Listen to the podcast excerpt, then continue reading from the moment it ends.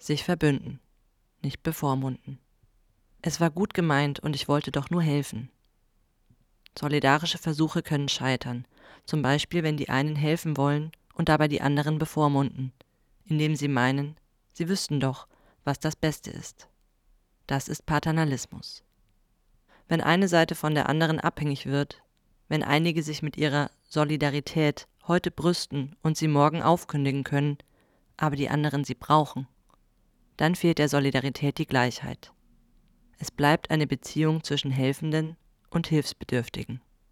Doch solidarische Organisierung braucht Kooperation, braucht gemeinsames Handeln auf Augenhöhe. Denn niemand will sich immer wieder gegen rechte Angriffe verteidigen müssen. Es soll sich was verändern. Dafür braucht es Gleichheit und Anerkennung. Menschen, die von Rechten angegriffen werden, haben oft schon lange mit alltäglicher Diskriminierung zu tun. Sie wissen, was Rassismus ist oder was es heißt, mit Queerfeindlichkeit zu leben. Sie haben gelernt, damit umzugehen, zu überleben und sind oft organisiert. Ihre Erfahrungen und ihr Wissen zu erfragen, stiftet Anerkennung. Und woher kommt die Gleichheit? Wir sind nicht vollständig gleichberechtigt, haben nicht die gleichen Voraussetzungen und unsere Erfahrungen sind grundverschieden. Politisches Handeln ist nicht fehlerfrei oder gar unbefleckt, denn es entsteht nicht aus dem Nichts, sondern aus Gesellschaft und Geschichte, im Guten wie im Schlechten gilt das. Solidarität hat Gleichheit nicht zur Voraussetzung, sondern zum Ziel, sagt Bini Adamczak, von der wir schon gehört haben.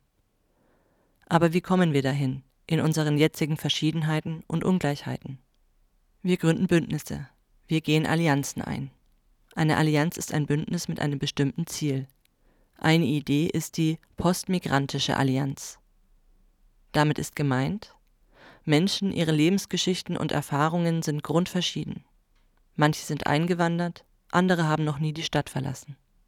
Aber sie teilen die Erfahrung, in der Migrationsgesellschaft zu leben, also in einer Gesellschaft, die durch Einwanderung geprägt ist, aber auch durch Rassismus, Armut und Vereinzelung.